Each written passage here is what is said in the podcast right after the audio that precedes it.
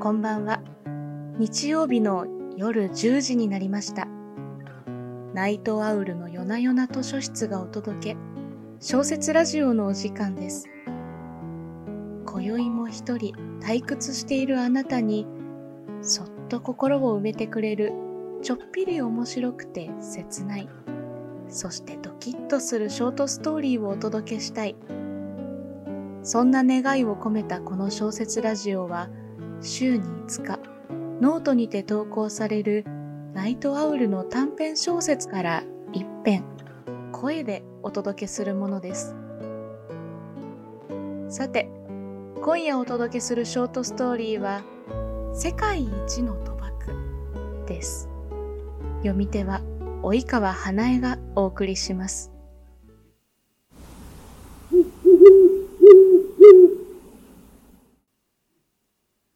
短編世界一の賭博。ある時世界でも有数の富豪は言った。私はこれまであらゆる困難を乗り越えその度に成長してきた。しかし富を手にした今危機感というものからは無縁の生活に浸っているのが現実だ。今こそ自分自身に変革をもたらす時ではないか。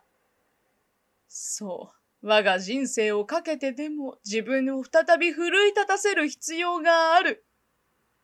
そこで一つ提言したい。私は翌月1日から1週間、断食を行う。それも1週間丸々飲み食いを禁止するのだ。もしこれを達成できなかった場合は、アフリカの開発に全財産を寄付することをここに約束する。こうして富豪の断食の挑戦は始まった。まず富豪が考えたことは万が一ルールを破ってしまった場合のことである。富豪は実際に自分の目で財産の行方を見ておこうと思い南アフリカへと向かった。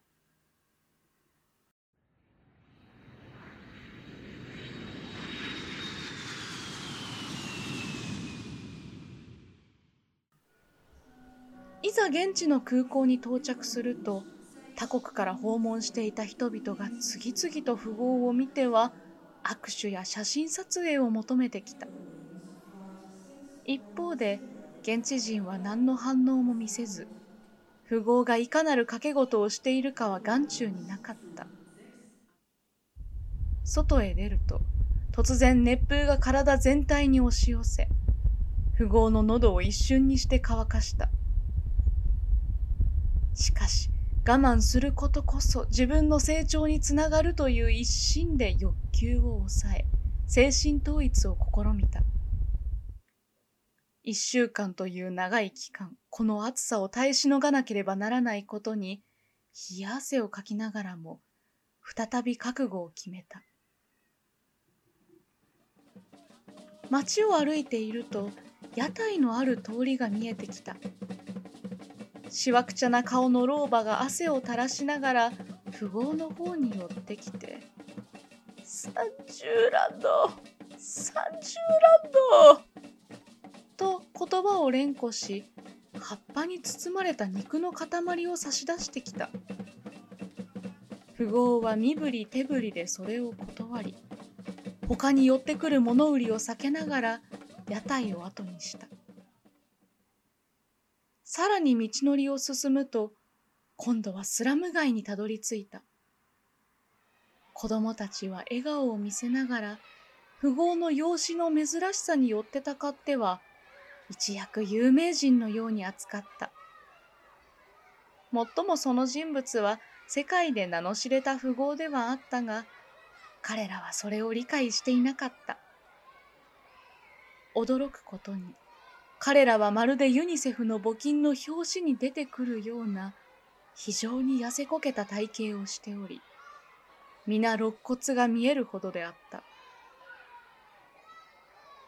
アフリカの貧困の実態はこれほどまでかと改めて目の当たりにし、今まで少なからず感じていた空腹というものの価値観が一変したのだ。富豪の感じる空腹は先進国において社会が作り出した幻想だと。今目の前にいる彼らの空腹こそ個人の感じる空腹と呼べるのだと。富豪はこの断食という自分に課した試練に対して疑問を抱いた。再び都市部に戻ると相変わらず街全体が誘惑にあふれていた。店前では半分裸の女性が看板を掲げてこちらに視線を送ってきたりすぐ近くではカジノが設置され客引きを受けたりした。これはいかんと今度は田舎へと移動し自然の中で澄み切った心で残りの断食を過ごそうと考えた。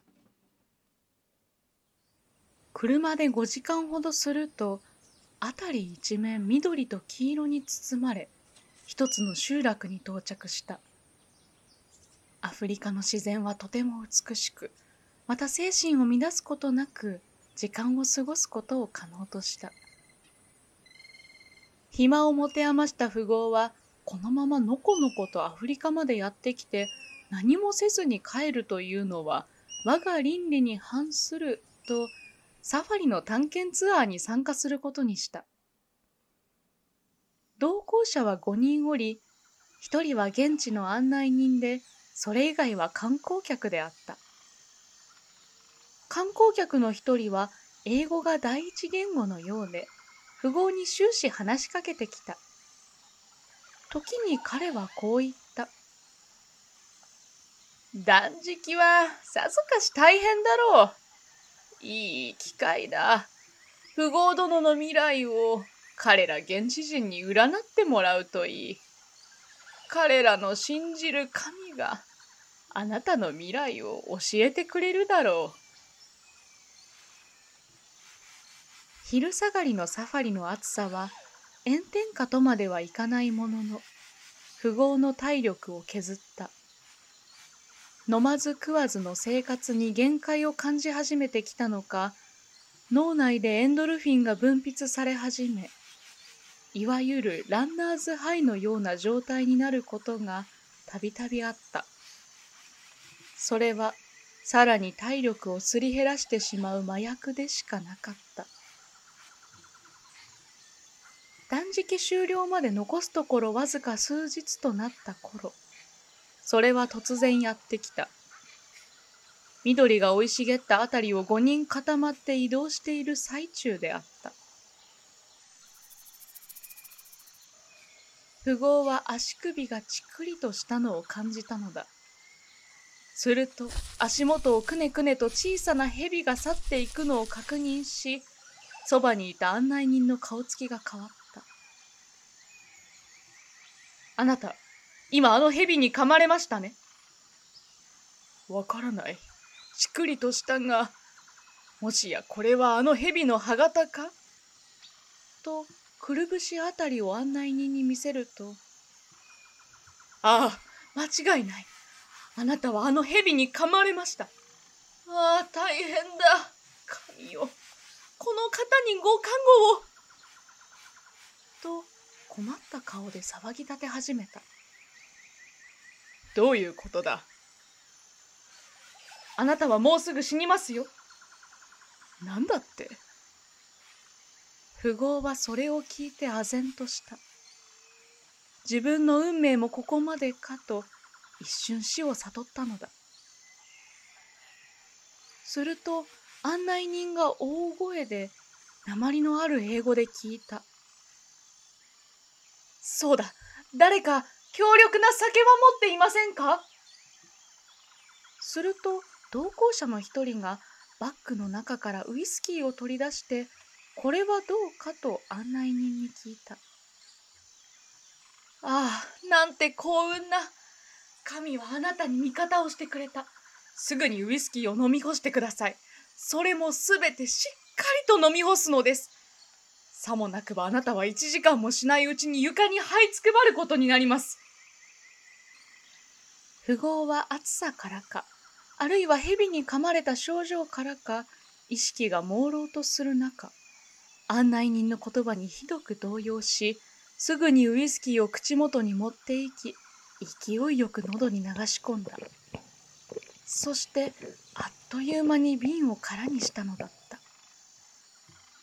すると、間もなく富豪の顔面は真っ赤に変色し、それを見た案内人はクスクスと笑い始め、同時に周りにいた同行者も皆腹を抱えて笑い始めた。そして途中から互いの手を握り合い、共に喜びを分かち合っている様子であった。見事に、たった数日でアフリカ経済は大きく進歩を遂げたのであった。